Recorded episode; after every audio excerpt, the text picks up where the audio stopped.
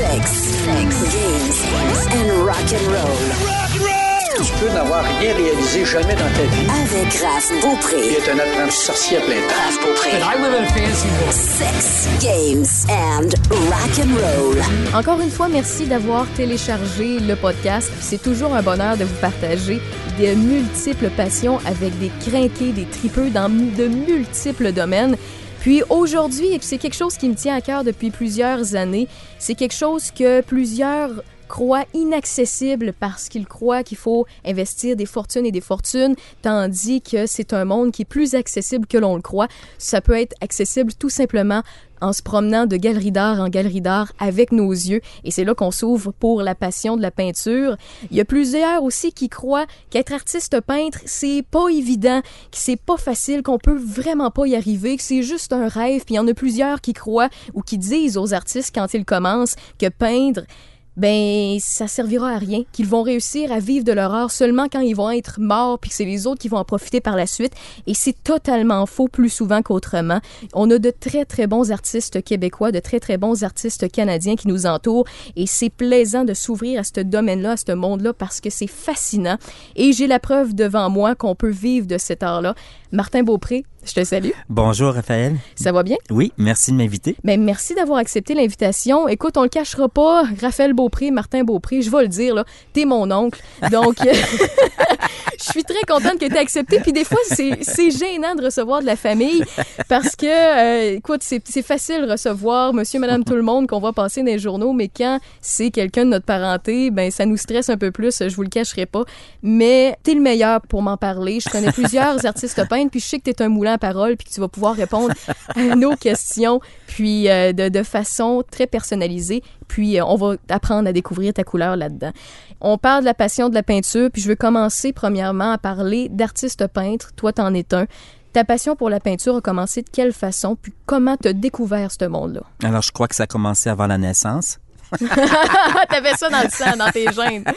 Ça fait partie de mon âme. Je suis euh, venu au monde pour peindre, pour créer. C'était ben, créer à différents niveaux, la musique, la peinture. J'étais dans la coiffure pendant 30 ans. Alors, je me suis exprimé de diverses façons au niveau de, de l'art. Mais dès mon jeune âge, je dessinais tout ce que je voyais.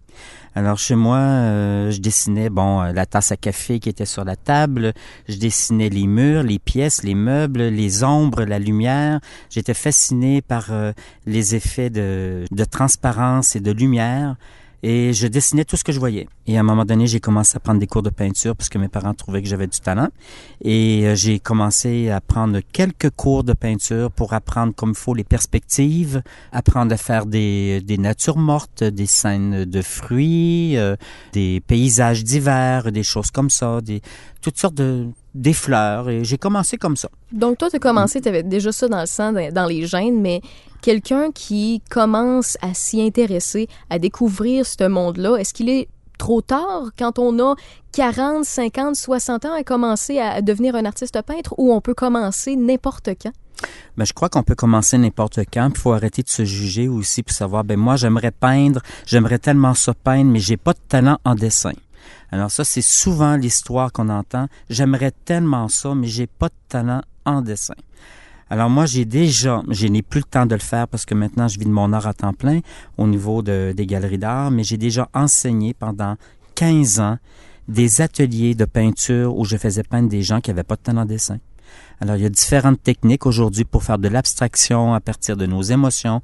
L'important, c'est de vibrer, de jouer avec la couleur. Il y a tellement de choses qu'on peut faire maintenant pour peindre, réaliser des œuvres d'art.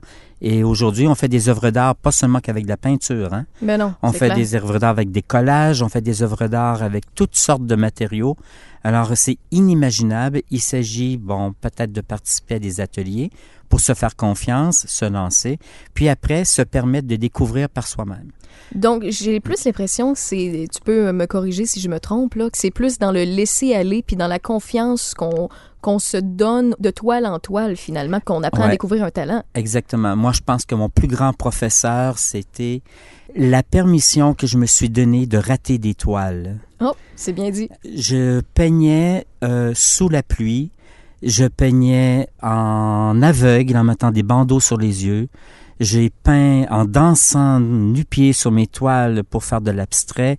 J'ai garoché de la peinture, j'ai fait toutes sortes de choses. J'ai travaillé par extraction, euh, c'est- c'est-à-dire mettre beaucoup de peinture, mais après gratter avec des spatules pour enlever. J'ai exploré différentes techniques et ça n'a pas marché tout le temps mais je me permettais de rater des toiles. Souvent, le problème quand ils commencent à peindre, le- quand les gens commencent à peindre, c'est que ils veulent faire des belles toiles. Alors là, ils vont commencer à travailler avec une carte qu'ils vont aller acheter quelque part pour essayer de la reproduire ou reproduire une photo. Ou bien, quand les gens essaient aussi de reproduire ce qu'ils ont dans leur tête, ça marche jamais. Ils réussissent jamais à peindre ce qu'ils voient dans leur tête. Alors, Ça les frustre, ça les frustre. bloque. Exactement. Donc moi, c'est mon expérience à moi, c'est l'expérience-là, je l'ai partagée. Et il y a beaucoup de personnes qui ont réalisé des œuvres d'art magnifiques parce qu'ils se sont permis de se laisser aller totalement. Ben justement, tu réponds pas mal à ma prochaine question qui était comment on fait pour euh, découvrir notre créneau, notre style à nous. Finalement, ce que tu nous dis, c'est en essayant, Ouais. en ne pas abandonnant après une toile qui nous satisfait pas. C'est en recommençant, en recommençant, puis en essayant des trucs qu'on voit puis qu'on n'a jamais expérimenté finalement. Oui, mais ça prend beaucoup de persévérance, d'acharnement. Moi, c'était mon cas. Il y a des gens qui découvrent leur style très, très vite. Moi, c'était long. C'était plus long pour moi à découvrir mon style, à trouver mon créneau.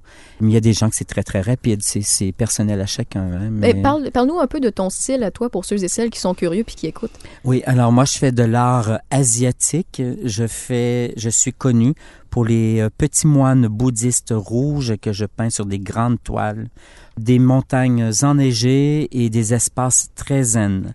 Alors c'est une peinture qui euh, renvoie des messages, des messages de sérénité, de paix, d'amour, de, en fait, l'espace qu'on voit à l'extérieur de soi. Euh, c'est, pour ça, pour moi, c'est une grande importance. Cet espace-là qui représente le vide et qui représente le plein en même temps. Donc, c'est, fameuse- très zen. Quand, quand je disais en début de, de ce podcast-là qu'on peut commencer, au lieu de remplir nos murs, en remplissant nos yeux, en allant de galerie d'art à galerie d'art, mettons qu'on tombe sur un- une partie, une section de Martin Beaupré, on peut se perdre dans tes toiles. Cette expression-là, c'est on devient fasciné par cette, certaines toiles parce qu'on on se sent bien. Il y a comme une espèce de zénitude qui nous emporte. Puis c'est ce qui fait en sorte qu'on tombe en amour avec euh, une de tes toiles ou un autre artiste peintre. C'est c'est le même principe. Les, les, les tiennes, tes toiles à toi, on peut retrouver cette, euh, ce petit quelque chose-là qui fait en sorte que on se sent vide à la fois, on se vide de nos problèmes, notre stress et tout ça, puis on se remplit par la suite de beauté. C'est ce qui nous fascine. C'est l'esprit des jardins zen au Japon. Quand je suis allé au Japon, c'est embellir le vide, ne jamais le remplir. Mes tableaux sont créés à partir de cette philosophie. L'art japonais est souvent créé à partir du respect du vide au lieu de le remplir. Créer le maximum d'effets avec le minimum de moyens. Alors c'est ce que je lance comme euh, comme euh, comme style de peinture. Je crois que ça plaît parce que je réussis à bien vivre de mon ça, art. ça vend bien. Et le timing aussi est excellent parce que à une période euh, sur la planète où est-ce que ça brasse de partout, je crois que ça fait du bien d'avoir euh, des points de repère sur nos murs Un peu de qui calme. nous, nous envoient, oui justement, qui nous retournent euh, justement euh, à la paix et à la zénitude.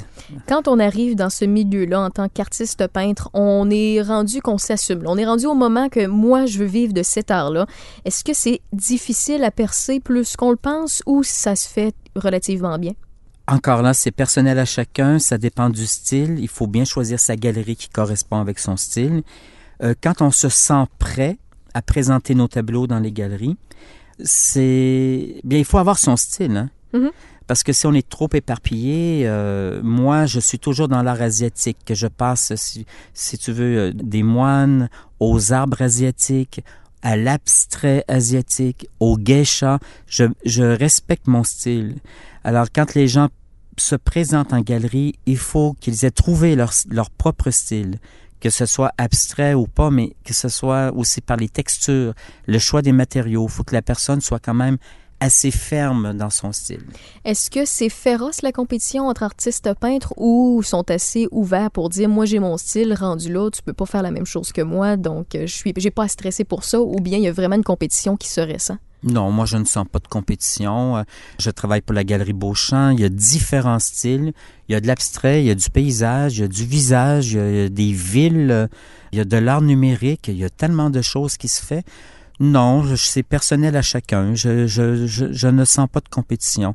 Peut-être qu'il y en a, mais moi je, Dans ton cas, à toi, ça va bien. ben moi je veux dire, je me, je fais mon chemin et puis j'ai, je, je sais pas qu'est-ce qui se passe dans la tête des autres. Moi je fais mon chemin, je compétitionne pas. Par contre, ce que je pourrais ajouter, Oui.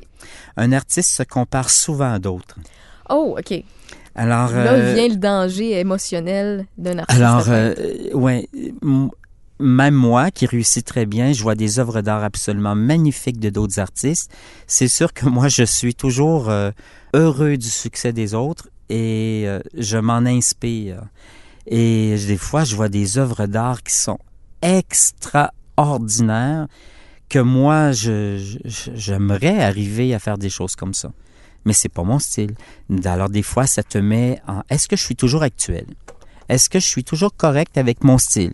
C'est excellent de se poser la question parce que ça t'emmène toujours à te dépasser. Est-ce que c'est important de suivre les tendances, les modes, euh, les couleurs qui sont plus à la mode, les architectures qui sont plus populaires? Est-ce que c'est quelque chose qui est vraiment important? Oui, absolument. Il faut suivre les tendances. On veut vivre de notre art, on n'a pas le choix. Avant, il y avait une certaine pensée qui disait, ouais, mais on n'achète pas un tableau pour aller avec les couleurs de notre, de notre salon. Quand même, on achète un tableau parce qu'on l'aime. Ben, je suis désolé de dire ça, mais moi, le tableau, je trouve qu'il prend de la valeur à l'endroit où on va l'accrocher. On- le tableau euh, est beaucoup plus beau dans un espace où est-ce qu'il va être, euh, mais qu'on va le voir, que ça va être dans l'harmonie. Euh, C'est un tout, en fait. Je trouve que bien il y a des tendances de couleurs, hein. il y a des tendances. c'est très très important de respecter l'architecture, les tendances déco, les tendances des couleurs. Il y a des mouvements, il y a des tendances aussi de, de, de façon de penser. C'est important Faut de, de- fait- oui, c'est important. Bon, je vais donner un exemple. Bon, il y a, il y a des périodes où est-ce que bon, euh, les couleurs, euh, les bleus, les roses, euh, les couleurs lilas, on en voyait beaucoup, beaucoup. euh, C'était des choses qu'on voyait. C'est toujours très beau, ça passe, ça revient, il y a des modes, il y a des tendances, mais en ce moment, ça se vend peut-être, je crois, un peu moins bien. Donc, il faut s'ajuster parce que maintenant, c'est les, plus les couleurs de, terre, de sable, les, blancs, les gris, les noirs, euh, ou bien beaucoup, beaucoup, beaucoup de couleurs, mais très vives pour trancher dans des espaces très zen où est-ce que tu arrives avec un tableau très, très, très coloré pour quelqu'un qui a besoin de réveiller l'espace. Donc, ça, c'est important. Mais le choix des couleurs est quand même très important. C'est important de, ouais, de respecter le style. Mais même à ça, Les styles et les tendances. même si une bonne majorité des artistes peintres restent à l'affût des tendances, des modes, de l'architecture qui est plus populaire à ce moment-ci de, de- de- la décennie, par exemple, il doit y avoir des artistes qui s'en contrebalancent et qui réussissent quand même bien. Ou je me trompe carrément? C'est sûr qu'il y a des artistes qui... Ben, c'est tellement spécial, le monde de l'art. Il y a des gens qui réussissent à vendre des tableaux qui valent, euh, quoi, 100 000 dollars le tableau. Mhm. Et toi, tu regardes ça, puis tu dis, mais je comprends pas comment ça, ça vaut 100 000 dollars ce tableau-là. Je mettrais même pas ça chez moi. euh, Et euh, il y, a des- il y en a pour tout. Mais il y a quand même des marchés, hein. Québec, Montréal, Toronto. En fait, euh, ici, c'est un marché spécial qui fonctionne très, très bien. Le marché new-yorkais, ben, c'est différent. Ils sont ouverts à des choses euh, qu'on pourrait dire qui ne se vendraient pas ici. Alors, ça vient jouer aussi au niveau des sujets qui sont à peindre et aussi avec euh, euh, les couleurs. Donc, Mm. les mouvements sont vraiment différents d'une ville à l'autre et de pays en pays. Est-ce que les galeries d'art sont accueillantes vis-à-vis votre euh, changement de style au cours des années ou bien sont exigeantes et euh, vous savez déjà de, de départ ce qu'ils veulent afficher pour remplir leur galerie? Bon, il y a deux questions. Je vais commencer par la fin. OK. Quand on rentre dans une galerie, c'est certain que la galerie cherche souvent à compléter ce qu'ils ont déjà chez eux. Alors, c'est-à-dire d'amener une différence pour bien faire vivre la galerie et apporter euh, des, de la nouveauté qui va trancher. Donc, euh, ça, c'est important, je crois. Et la galerie euh, Beauchamp réussit vraiment très bien à offrir différents styles. Donc ça, c'est important d'arriver en galerie puis de pas avoir quelque chose qui ressemble à quelqu'un d'autre. Mais la galerie, au fil des années, s'il voit un changement drastique qui ne plaît plus à ce qu'il doit combler comme espace à ce moment-là, c'est possible. Mais la galerie t'avertit euh, souvent. Ah, ils sont euh, habituellement, moi, je trouve que je suis très bien guidé. Souvent, je fais des événements, des vernissages où je vais garder mon classique, ce que les gens connaissent, et j'ajoute du nouveau graduellement. Mais d'arriver de changer un style, c'est déconseillé. Parce que les gens te connaissent avec ce que moi quand les gens voient ce que je fais, ils disent ah ben ça c'est du Martin Beaupré, ils savent. Bon, ils le savent tout de suite. Mais j'arrive avec complètement d'autres sujets, ben là, ils sauront pas que c'est moi. Ben, si je prends un exemple pour euh, ceux et celles qui se demandent, un exemple avec euh, la musique. Il y a plusieurs artistes qui font un style. On va parler de rock, par exemple. Ils font un style qui est plus rock, qui se rapproche un peu du métal. Mais du jour au lendemain, ils sortent un album qui est plus pop, qui est plus explosif. Rendu là, il y a des fans qui grincent un peu des dents, qui sont plus certains d'aimer le band ou de vouloir le suivre encore. Donc, c'est le même principe pour les artistes peintres. Si du jour au lendemain, en claquant des doigts, ils décident de changer de style, c'est bien possible qu'ils perdent une partie de la clientèle puis des passionnés de leur art. Absolument. Donc, euh, on est bien supervisé. C'est sûr que des fois, mon art, mon talent ne se limite pas à ce que je fais pour vivre de mon art. Je pourrais peindre toutes sortes de choses, mais j'aime bien faire ce que je fais. Je ne suis pas encore rendu au bout de mon thème. Par contre, je garde le thème et j'ajoute des éléments et j'ajoute des choses qui vont dire ah tiens cette année tiens il y a ajouté des nouvelles couleurs ou il y a bon ben voilà. Ça crée comment je pourrais dire ça? La, la, la, le certain besoin que quelqu'un est passionné par ce, ce domaine-là, qui est un acheteur, euh, un possible acheteur, ça crée le besoin en regardant une toile, puis en, en se perdant dans ces toiles-là, parce qu'ils sont fascinés par les ajouts graduels qui se font. Donc, au lieu d'avoir juste une toile, ils peuvent, au fil des années, d'en avoir accumulé trois, cinq, Absolument. Ça, c'est une chose importante. Ben, moi, j'ai un côté business aussi au travers de mon... oui, oui, ben, c'est clair. au travers de mon art. Je veux bien vivre de mon art. Je veux pas être un artiste peintre euh, qui vit dans la pauvreté comme la programmation que j'ai eue dans mon enfance. Alors, euh, je veux bien vivre de mon art. Et pour ça, mais c'est d'être à l'écoute du marché, d'être à l'écoute des galeries. C'est un travail euh, d'équipe et d'y aller doucement avec les changements et puis de se faire plaisir quand même au travers. Et puis, ce qui n'empêche pas aussi que tu peux faire une collection complètement à part pour un vernissage un peu, un peu flyé, un peu. Euh, pour le plaisir. Ben, pour le plaisir de, justement, ça, ça, ça, n'empêche pas de. Mais quand on veut vivre de notre art, je trouve que c'est très, très important de respecter ça. Ouais. Au niveau de l'offre et la demande, quand on est un artiste reconnu, qu'on réussit à vivre de ça, est-ce qu'on commence à, peindre seulement lorsque ça nous plaît? Est-ce qu'on le fait sur le demande parce que on a des commandes, soit de particuliers ou bien de galeries d'art, ou bien on diminue la quantité pour créer une rareté? Comment on gère ça? C'est quoi la bonne technique? Ben, la bonne technique. Ça aussi, ça s'ajuste avec le marché, avec l'économie, avec qu'est-ce qui se passe dans le monde. Il y a des périodes que, bon, on n'a pas de problème économique, il y a des périodes que c'est plus tranquille, donc faut faire attention aussi avec les augmentations des prix. Mais quand on est en galerie d'art, ben c'est très, très important aussi de, de que les, les galeristes euh, ben il y a une valeur qui augmente au tableau. L'artiste prend de la valeur. Ça, c'est important pour les acheteurs, les collectionneurs. Alors oui, il y a des gens qui, qui vont acheter deux, trois tableaux du, même artiste. Moi, j'ai des gens qui achètent des tableaux un par année parce qu'ils collectionnent mes œuvres.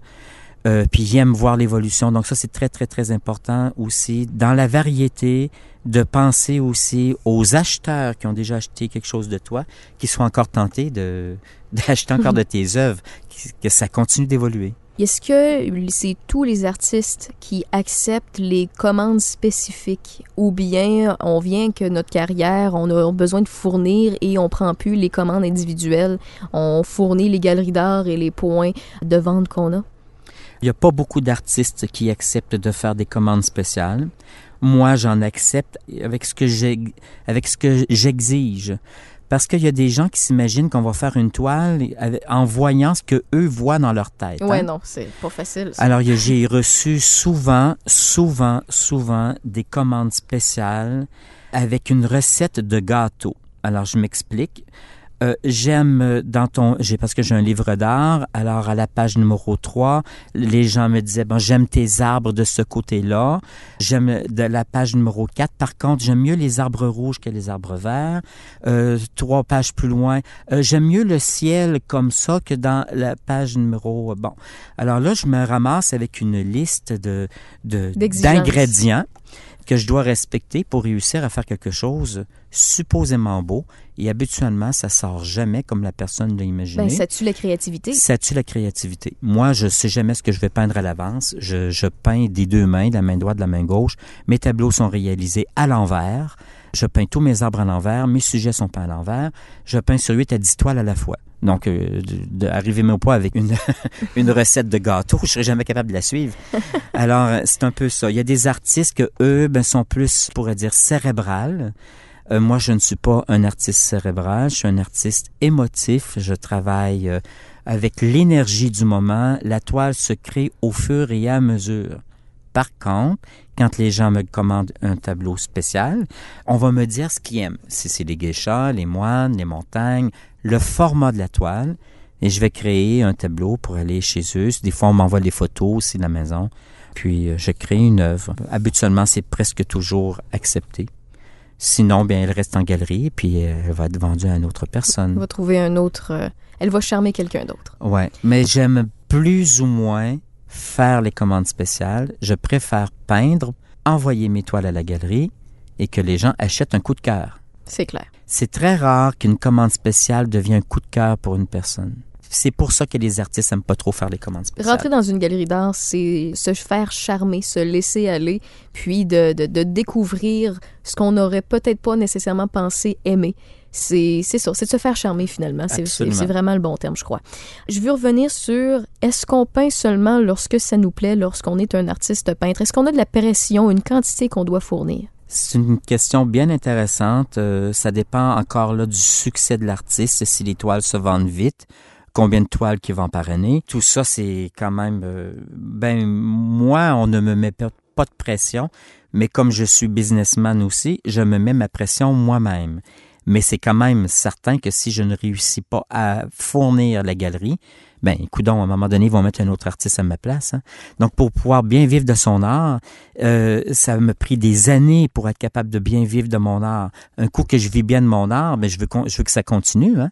Alors, euh, c'est de continuer à entretenir le succès. Je veux pas le perdre, le succès. C'est clair. Donc là, ben ça, c'est ma responsabilité de bien fournir les galeries.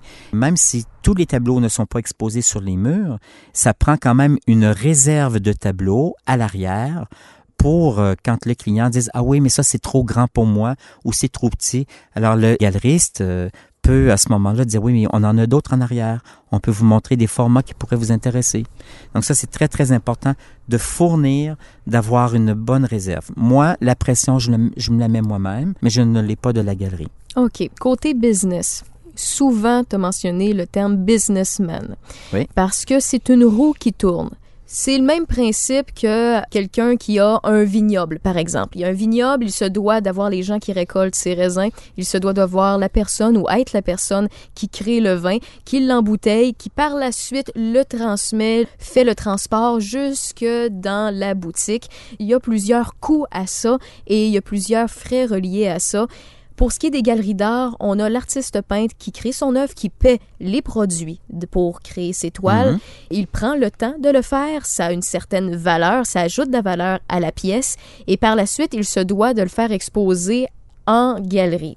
Ma question est, rendu en galerie, veut, veut pas, la galerie d'art se doit de faire un profit et se doit d'être juste et équitable envers son artiste, ses artistes. Comment ça fonctionne? Est-ce que ça fonctionne par pourcentage? Est-ce que ça fonctionne par négociation? Ça doit être différent d'un artiste à un autre artiste ou c'est toujours du pareil au même? Non, c'est pas du pareil au même. Bon, c'est sûr que ça dépend de l'artiste, ça dépend des galeries, comment ils fonctionnent, leur politique. Il y a des galeries d'art aussi qui vont acheter les tableaux de l'artiste. Ça dépend. Moi, les tableaux sont en consigne dans les galeries, comme la plupart des artistes peintres. Donc, on laisse les tableaux en consigne. Et puis, concernant le, le profit, mais ça, c'est personnel à chaque galerie. Mais ce que je peux parler de mes expériences, parce que j'ai travaillé euh, en Europe, mais je travaille encore en Europe. Je travaille aussi pour euh, la Californie, Chicago, puis ici.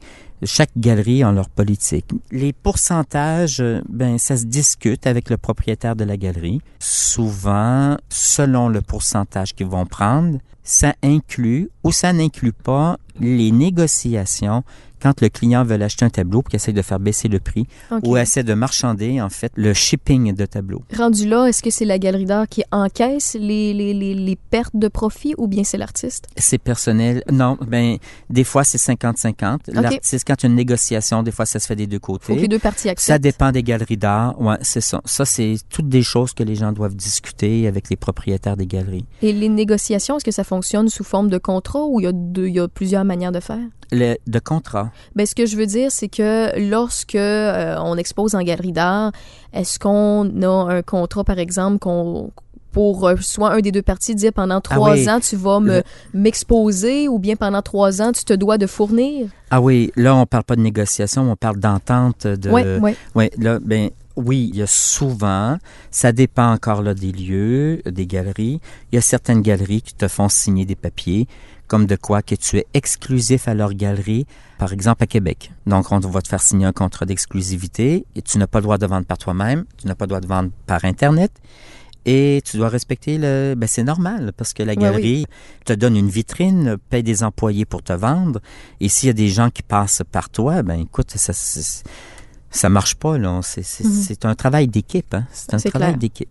T'es pas pour doubler la galerie puis vendre par en arrière. Non, c'est sûr, hein, c'est sûr. ça. Niveau promotion, promouvoir son art, ça se fait seulement par les vernissages, par les galeries d'art. Explique-nous les, les différents moyens Pour vendre son art? pour promouvoir son art, la faire, la partager, la faire voir, lui donner une expérience en même temps que vendre sa passion. Oui, bien. Bon, mon expérience à moi, c'est quand je fais des vernissages, a tellement de monde, ça fonctionne bien. On envoie des cartons d'invitation, on envoie aussi des vernissages virtuels, c'est-à-dire que avant l'événement, maintenant, on par internet, leur banque de clients de la galerie reçoivent déjà peut-être comme euh, une journée avant les nouveaux tableaux Mhm. que l'artiste a créés. Et ça, c'est partout. Ces tableaux-là sont envoyés partout, en Australie, euh, au Japon, euh, aux États-Unis, en Europe. Tous les gens qui ont déjà acheté des tableaux chez Beauchamp, qui sont pas nécessairement les miens, mais des gens qui ont déjà acheté à la galerie, font partie de leur banque de clients. Ils vont recevoir par Internet le- le- les œuvres d'art. Donc, ça se fait aussi par Internet, puis ça se fait par des cartons d'invitation pour venir à l'événement. En tant qu'artiste, lorsqu'on débute et qu'on veut se faire promouvoir, oui, bien évidemment, où qu'on est, par exemple, tu es un artiste de Québec, tu te veux te faire connaître au Québec, au Canada, comment tu fais pour sortir du pays? Comment tu fais pour te faire voir à l'extérieur? Est-ce que c'est en voyageant, en te laissant inspirer en- à la fois, ou tu te dois d'aller sur place, ou bien tu peux avoir un agent ou quelqu'un qui s'occupe de ça? Oui, alors euh, il y a différentes façons de fonctionner encore. Moi, je suis rentré euh, en Suisse parce qu'il y a un propriétaire d'une galerie d'art en Suisse qui est passé à Montréal, Oh. qui a vu mes tableaux euh, à la galerie d'art, a acheté trois tableaux, les a essayés dans sa galerie, voir si ça fonctionnait bien. Les trois tableaux se sont vendus dans la même semaine. Et alors, j'ai eu un message comme de... exceptionnel. Ouais, j'ai eu un message comme de quoi que bon qu'on voulait continuer avec moi. J'étais même pas au courant de ça. Bon, j'ai trouvé ça très flatteur. J'ai dit waouh, c'est super. J'ai rien fait moi. Sauf ben j'ai rien fait. J'ai fait des tableaux, puis je les ai exposés à Montréal, oui, oui, oui. mais j'ai pas fait aucune démarche pour être en Europe. Donc c'est comme ça que c'est arrivé par euh, les gens, qui- par un propriétaire de galerie qui est passé. Qui est tombé en euh, amour. Même chose pour Chicago. C'est la même histoire. C'est un propriétaire qui avait acheté une œuvre d'art dans une galerie. Euh, je me souviens pas si c'était à Québec ou à Montréal, mais euh, c'est ça. Puis euh, ils l'ont essayé dans leur galerie, puis le tableau s'est vendu tout de suite. Donc ça, c'est par le bouche à Ouais, par contre, euh, aux États-Unis, bien, moi, j'ai eu un agent qui s'est occupé de moi et maintenant je travaille seul, je travaille sans agent. Mais c'est un agent qui m'avait représenté pour euh, Lui allait cogner aux portes avec tes toiles, Ouais, avec tes, ton ça. produit, puis euh, le présenter à savoir s'ils étaient intéressés. Oui, c'est ça. Puis je suis content parce que je travaille dans une galerie aussi aux États-Unis qui est vraiment fantastique. Je suis très, très, très heureux. euh. Si tu n'as pas d'agent, tu peux le faire par toi-même aussi en Bien tant qu'artiste. sûr, Ouais. bien sûr. Mais je crois que c'est le même procédé pour partout, que ce soit au Québec, aux États-Unis, en Europe. Je crois que c'est faut envoyer notre art par internet, écrire au propriétaire de la galerie, présenter une espèce de portfolio de ses œuvres. Et puis, euh, si on a la chance de rencontrer le propriétaire de la galerie en premier, pour le, aller le saluer, visiter la galerie, dire j'aimerais vous présenter mes œuvres. Est-ce que je peux vous envoyer mes œuvres par Internet? Je voudrais vous envoyer des photos. J'ai quelque chose qui est complètement différent de ce que vous avez en ce moment dans votre galerie d'art. Et puis, il me semble que mon produit pourrait bien compléter ce que vous avez déjà. Alors, est-ce qu'il y a un moyen Pouvez-vous me dire si je pour, vous accepteriez que je vous envoie mes, mes œuvres? Donc déjà, tu as une approche déjà avec le galeriste, mais tu n'arrives pas en galerie avec tes tableaux sans avoir de rendez-vous. Comment on est capable d'évaluer ce que notre produit vaut en tant qu'artiste? Là, on fait une toile, peu importe telle grandeur ou quelle grandeur. Comment qu'on évalue, comment qu'on sait que ça vaut 100, 2000, 4000, 50 000? Comment qu'on sait ça?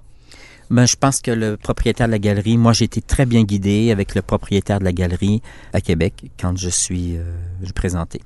Alors, on te guide sur tes prix, mais j'avais, j'exposais dans les Antilles françaises avant d'exposer au Québec. OK. Donc, euh, c'est curieux. Ben, j'ai, exposé à Saint-Barthélemy, qui est une île que, bon, les gens sont, ils ont beaucoup de sous.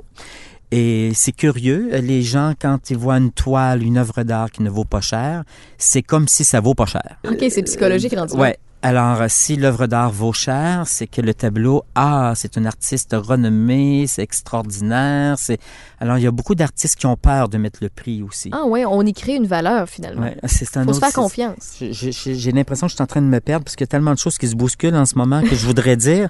euh, c'est par rapport à la confiance en soi. Déjà, quand tu te présentes en galerie d'art, il faut. On a parlé du style tout à l'heure. On a parlé du style, mais une chose qui est très très importante, c'est avoir confiance en soi, avoir confiance en son produit et puis de mettre une valeur déjà à son produit. Alors moi, ben j'avais déjà exposé dans les Antilles françaises et les prix étaient déjà assez chers. Quand je suis arrivé à Québec, bien, on a continué avec mes prix. J'avais déjà, mes œuvres étaient déjà en vente. Pour faire une comparaison avec quelque chose de, plus terre à terre pour la majorité des personnes qui écoutent, le monsieur, madame, tout le monde, si vous êtes mécanicien pendant 10, 15 ans, vous avez été payé tant pendant plusieurs années, votre euh, garage où vous travaillez depuis des années, des années ne vous appartient pas, ça ferme pour plusieurs raisons. Le propriétaire prend sa retraite, par exemple, et vous devez de trouver un autre endroit à travailler. Puis, en tant que mécanicien, vous allez postuler dans un garage, vous connaissez déjà votre valeur il y a une demande au niveau de l'emploi, on le sait, oui, par les temps qui courent. À ce moment-là, vous avez votre valeur. Il suffit de vous présenter, de vous vendre, vous, en tant que produit. C'est le même principe pour l'étoile. Oui, absolument. Il y a des galeristes, par contre, qui sont très, très bons conseillers et aussi euh, sur... Euh, ils peuvent guider vraiment l'artiste. Au niveau de la conservation de la valeur des toiles, là, on y va plus au niveau du collectionneur. La personne qui achète des toiles, qui investit des montants, soit pour le long terme ou tout simplement pour pour euh, le court terme. Comment on fait pour bien conserver une toile? Ben, c'est très différent que la conservation d'œuvres muséales, euh, parce que bon là j'ai des œuvres qui sont en musée, on les garde dans une chambre euh, qui est tempérée avec des des enveloppes feutrées, des enveloppes spéciales pour la conservation des tableaux. Je ne m'y connais pas, je ne peux pas trop expliquer, mais les chambres sont tempérées et tout ça. Ça, c'est pour les œuvres qui sont en musée. Pour les gens, les collectionneurs... Monsieur, madame, tout le monde. Ben, les œuvres ne changent pas. En tout cas, moi, dans mon cas, les œuvres ne changent pas. Les matériaux que j'utilise, ils se conservent et puis les gens n'ont pas de précautions à faire. C'est sûr que si tu mets ta toile en plein soleil, mais là, les couleurs vont, vont changer avec le temps. On met pas une œuvre d'art en plein soleil.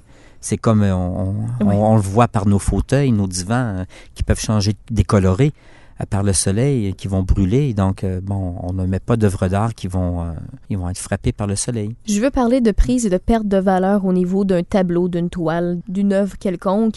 Qu'est-ce qui fait prendre de la valeur à notre toile? Qu'est-ce qui fait prendre? D'abord, on a parlé de perte et de valeur. bien, la perte, c'est très rare qu'un artiste, ses tableaux régressent au niveau du prix. Euh, c'est très surprenant, mais au niveau de la prise de valeur, c'est très, très important qu'il y ait une augmentation euh, annuelle qui se fait selon aussi, encore une fois, le marché et les discussions avec le propriétaire de la galerie. Eux, ils le savent si c'est risqué d'augmenter trop tes prix. Qu'est-ce qui fait qu'on augmente les prix d'un tableau? Maintenant? Il y a des artistes que les tableaux augmentent beaucoup parce que l'artiste a de la difficulté à fournir. OK. Donc, il, se crée une rareté.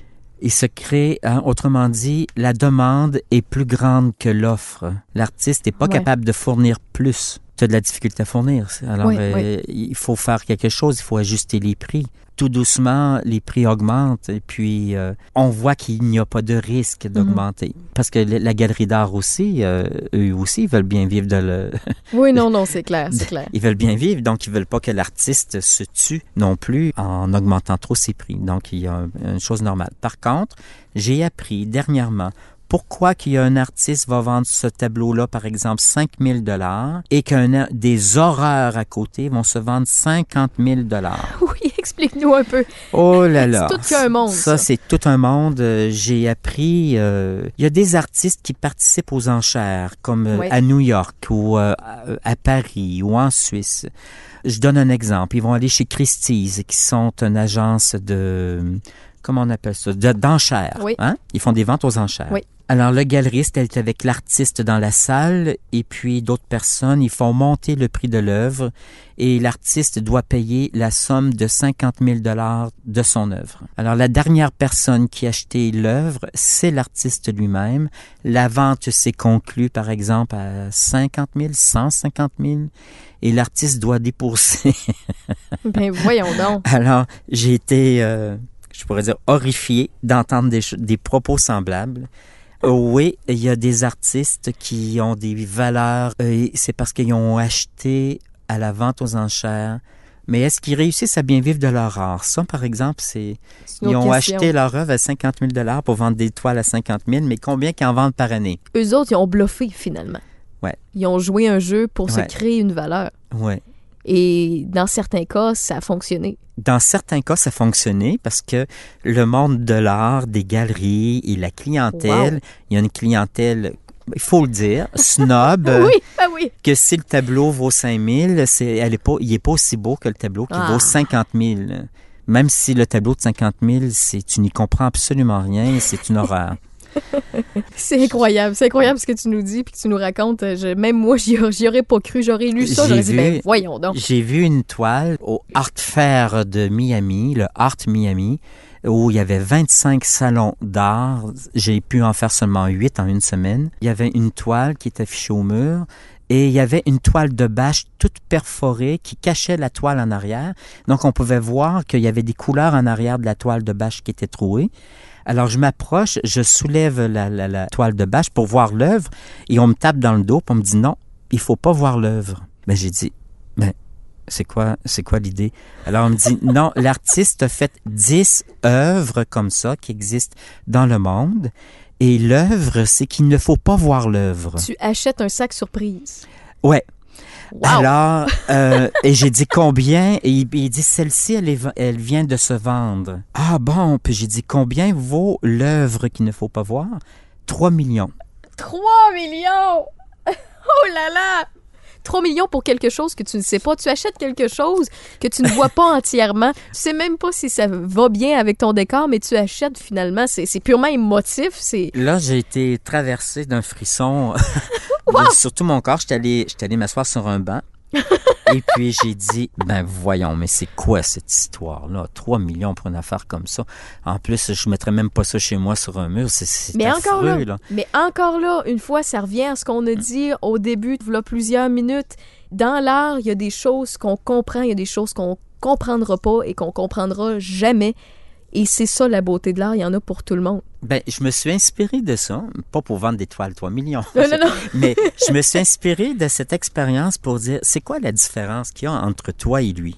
Alors j'ai dit, bon, ben alors c'est que lui l'a fait, puis toi tu l'as pas fait. Voilà, il y a eu le guts de l'essayer puis de le Alors tout faire. à l'heure, je parlais de confiance en soi. Ouais. Ben ça fait partie aussi de ça. Une autre petite question concernant la prise de valeur. Est-ce que dans tous les cas, un artiste qui est reconnu, qui a bien réussi euh, à se créer un style et à faire vendre et à créer une demande, fait en sorte que ses plus vieilles toiles prennent la, la valeur au fil des ans versus les plus récentes? Non, c'est pas comme ça que ça C'est pas fonctionne. dans tous les cas? Ben non, les, les anciennes toiles viennent au prix des toiles qui sont en ce moment. Ils ne sont pas plus chers parce qu'ils sont plus vieilles. Je ne crois pas. J'ai jamais entendu parler Ben, de ça. parce mais- que ce que je veux dire, c'est euh, qu'il pourrait venir plus cher parce que c'est au début du style, lorsque l'artiste a commencé à se découvrir, a commencé à peindre quelque chose de particulier. C'est c'est comme la preuve de l'évolution de l'artiste, finalement. Ouais. Ben, la, la toile, euh, on va prendre les toiles d'abord. Les prix fonctionnent au niveau des dimensions des tableaux et non avec le sujet du tableau. Oui. Alors, ni avec l'émotion que l'artiste a envers sa toile. Ça fonctionne avec la dimension de la toile. Alors, si la personne, sa toile, ça fait quoi, dix ans qu'elle a acheté la peinture et veut revendre sa peinture, la valeur, elle a augmenté depuis dix ans. Donc, la toile qui a acheté tel prix a augmenté dix ans plus tard. Maintenant, la toile vaut tant avec le marché d'aujourd'hui. Mais elle ne vaut pas plus cher parce que c'est une toile qui est plus ancienne. La différence est très bien expliquée. Par contre, quand tu es décédé, ah ben là, Ouais. là c'est une autre histoire. Tant qu'à donner euh, cet exemple-là, je peux pas m'empêcher de parler de l'artiste québécoise Corneau. Oui. Corneau qui est un exemple, euh, en fait, qu'on a vu paraître dans plusieurs journaux. Puis il y en a qui, euh, justement, en commentaire, moi je vois les commentaires, puis je comprends, là, c'est pas tout le monde qui connaît ce domaine-là, puis qui comprennent pas à quel point ça a une importance pour des collectionneurs de plusieurs dates. Elle est décédée très jeune. Oui. Et ses toiles étaient déjà euh, très exposées mondialement. C'était des œuvres hyper magnifiques. Je veux que tu nous expliques un peu c'est quoi que ça a comme impact lorsqu'un artiste décède et que ses toiles ne sont plus disponibles. Plus personne ne peut refaire ces toiles-là. Ce sera plus jamais ses pinceaux à elle. À ce moment-là, la prise de valeur explose. Est-ce que c'est dans tous les cas? C'est dans tous les cas des artistes qui sont connus. Malheureusement, c'est sûr que c'est les héritiers qui vont qui vont Heureusement en pour les enfants et les petits-fils, mais malheureusement Ouais. pour l'artiste. Mais bon, est-ce que c'est si important? Euh, je crois que, en tout cas, moi, personnellement, oui, c'est important d'avoir une belle valeur au niveau des prix euh, de mes œuvres, mais ce qui est aussi important, c'est toute la joie et tout euh, le processus de vie heureuse et épanouissante quand tu es un artiste, d'être dans la création, de vivre de ton art. Tout ça, c'est important. C'est certain que la raison pourquoi que ça prend tant de valeur, mais je pense que tu le dis, Raphaël, c'est parce que l'artiste peut plus en faire, il est mort. Il y en a plus, c'est la rareté, il y en aura plus. Donc, les gens qui possèdent une œuvre de cet artiste-là, ben, il y en aura plus. Donc, les toiles grimpent en flèche, et puis là, ça... Il y a des gens qui réussissent à faire des sous avec ça aussi. Ben, les des particuliers, les collectionneurs qui ont acheté des œuvres, ben, à un moment donné, euh, eux peuvent vendre leurs toiles et le triple, euh, le quadruple. Les collectionneurs qui euh, ont pas acheté ça de façon euh, sentimentale ou émotionnelle, souvent qui ont investi un montant pour pouvoir récolter leur investissement, ben pour eux c'est une bonne nouvelle. Elle Malheureusement. avait, euh, elle avait un très beau message de ses toiles au niveau de la sensualité. euh, oui, C'était des toiles euh, très sensuelles et qui parlaient beaucoup aux gens. C'est un point euh, important que je voudrais souligner. Pour vivre de son art, je crois que c'est important de livrer un message pour que ton art puisse bien fonctionner. c'est clair. Ouais. C'est certain que j'ai l'œil du décorateur ou de l'architecte. J'ai ça en moi.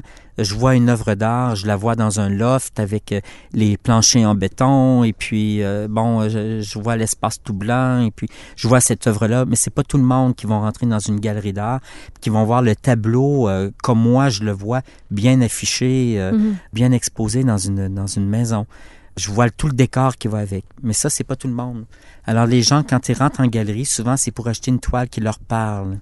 Donc, Corneau, ces toiles étaient, parfois, on pourrait dire, c'était presque érotique, c'était euh, sensuel, c'était, euh, ça allait chercher une clientèle. Ça venait parler.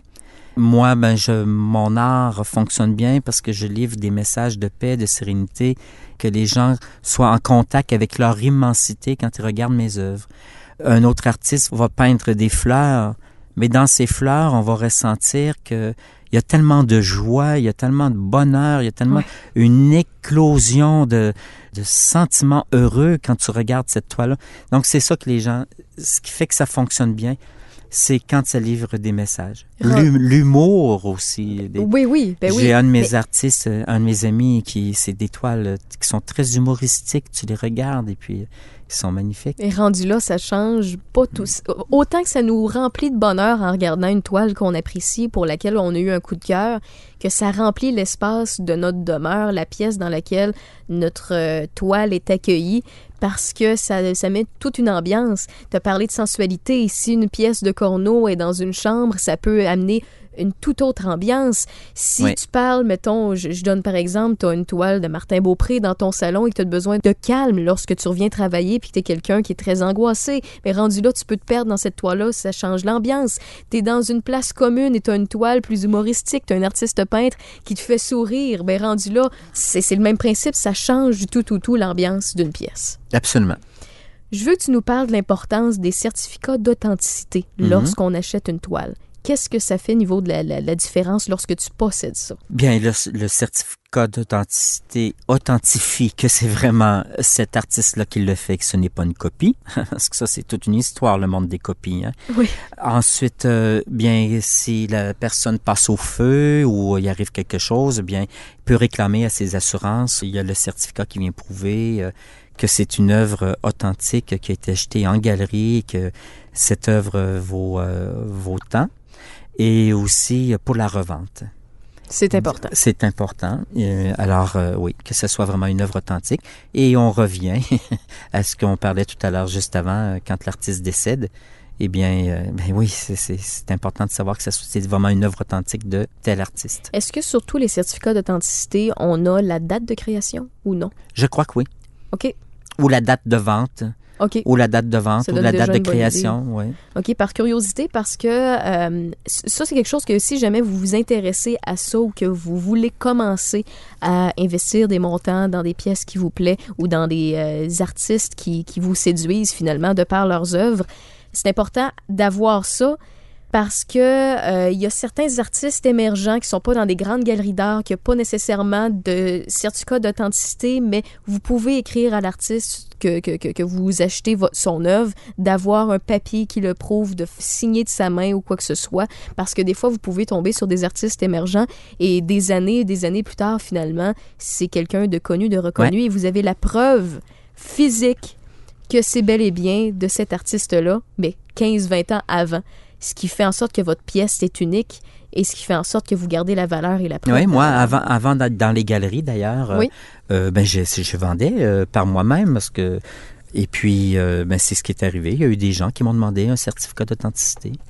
Bien sûr, c'est important. Puis Parce ça, que en ces œuvres-là, ils prennent la valeur. Ben oui, puis en même temps, pour l'artiste, c'est de la confiance en plus parce Ouais. que les gens, déjà à la base, ils lancent le message je crois en tes œuvres, je crois en ton talent, puis je crois en Ben ton oui, c'est potentiel. vraiment agréable. ouais. C'est plaisant à savoir. Je veux terminer sur la plus belle note qu'on peut faire quand on parle de peinture, quand on parle de l'art de, de la peinture et de cette passion-là qu'on peut amener dans nos vies, l'importance de l'art dans nos vies, ce que ça nous apporte réellement. Je veux que tu nous l'expliques. Tu es un artiste peintre qui parle beaucoup, qui, qui, qui met beaucoup d'énergie dans ses toiles. Puis je veux que tu expliques aux gens qu'est-ce qu'on peut avoir de par, euh, de par la peinture. Oui. Alors, il y a par la peinture, puis il y a par la musique, puis par différentes formes Oui, d'art. oui, hein. Il y a différentes formes d'art. On sait très bien comment que la musique peut nous transporter dans la joie ou peut nous transporter dans la tristesse. Oui. Il y a des musiques qu'on n'écoute pas quand on est en peine d'amour, puis il y a des musiques qu'on qu'on écoute quand on est en amour. Pourtant, c'est la même musique des fois, mais ça n'a plus le même sens. Alors, euh, oui, l'art est quand même assez vibratoire. C'est quelque chose de très puissant. Euh, Je crois qu'à quelque part que l'art guérit. Autant pour l'artiste qui crée la toile que les gens qui achètent l'œuvre. Je crois que une œuvre d'art dans une maison, ben premièrement, c'est quelque chose hein, de, s'offrir une œuvre d'art. C'est déjà un très grand cadeau qu'on s'offre, une grande, je pourrais dire reconnaissance envers soi. Je me suis acheté une œuvre d'art, une belle sculpture, et euh, j'étais tellement content de de, m'offrir ce cadeau que j'ai dit oh c'est ça que je fais aux gens quand les gens s'achètent une toile de moi. Alors je, peux comprendre toute cette joie, cette reconnaissance qu'on s'offre. Alors, euh, c'est très important. Je trouve que ça emmène même des discussions, des fois, Oui. euh, entre amis. Oh, c'est spécial ce que tu t'es acheté là. C'est euh, qu'est-ce que ça représente pour toi et ça ouvre la porte à des discussions. Ça fait rêver, ça fait rêver, ça embellit. Et l'importance de l'art au fil des ans dans l'histoire. Qu'est-ce que l'art a permis à monsieur, madame, tout le monde de, de, de, de, Et d'évoluer, de trouver un message ou de... Est-ce que, de par les, les toiles, au fil des ans, les artistes ont lancé des messages tellement forts qu'ils ont pu changer certains trucs? Ah oui, il y a des choses qui ont changé. hein. Il y a des choses qui ont changé dans le monde. Au niveau des ouvertures, euh, il y a des... C'est tellement immense. Ça vient toucher beaucoup de points. hein. Ça vient toucher beaucoup de points. Tout à l'heure, on parlait des toiles de Corneau, on parlait de la sensualité, de la sexualité. On va voir des toiles qui sont complètement abstraites, mais qui nous font vivre quand même de l'émotion quand tu les regardes. Alors, ça permet aux gens encore là de s'ouvrir par rapport à l'émotion. Ça permet aussi aux gens de dire, ben écoute, c'est pas nécessaire que ça représente quelque chose pour que ça soit beau. Ça peut être esthétiquement beau sans que ça représente un paysage ou quelque chose qu'on connaît. Le choix des couleurs, le mouvement, l'énergie avec lequel qui a été créée l'œuvre d'art. Alors, ça l'a tellement évolué depuis des années, depuis des années. Avant, on allait à Baie-Saint-Paul et puis on voyait que des scènes de Baie-Saint-Paul. Oui, c'est vrai. Maintenant, les gens vont à. Saint-Paul pour aller chercher de l'originalité. Ça a tellement changé, ça l'a tellement ouvert. Ben oui, euh, ça l'a amené énormément d'ouverture sur les façons de penser, les façons de voir, la façon d'interpréter les choses. Puis tu me confirmes qu'il y a plusieurs artistes qui, au travers leur art, ont lancé des messages d'espoir, par exemple, lorsque ça allait pas bien pour leur pays, ou des messages de révolte lorsque il y avait quelque chose qui les contraignait au quotidien, qui contraignait les citoyens. De par l'art, on pouvait lancer ces messages-là, mais autrement que par la parole. Absolument, absolument. Et c'est mondial, c'est mondial. Quand on va, par exemple, au, au, euh, Art Miami, où il y a 23 salons, euh, c'est 23 ou 25 salons, je me souviens pas, et puis euh, qui a euh, des artistes internationaux de partout, et on voit des tableaux, mais des tableaux absolument magnifiques qui représentent vraiment de l'émotion, qui représentent des choses, qui racontent des histoires, des histoires de leur peuple. Des... C'est extraordinaire. Merci beaucoup, Martin, de nous en avoir appris davantage sur ce qui est la passion de la peinture. Tu nous as aiguillé sur comment ça fonctionne les galeries d'art, comment on peut être un meilleur collectionneur ou comment on peut commencer à être passionné et peut-être devenir par nous-mêmes un artiste peintre, euh, se découvrir un passe-temps, une passion et euh, un talent aussi par le fait même. C'est un gros partage que tu nous as offert aujourd'hui. Mais ça me fait vraiment plaisir, Raphaël. Merci beaucoup. Merci d'avoir téléchargé ce podcast-là. On se retrouve jeudi prochain et moi je vous dis bye bye.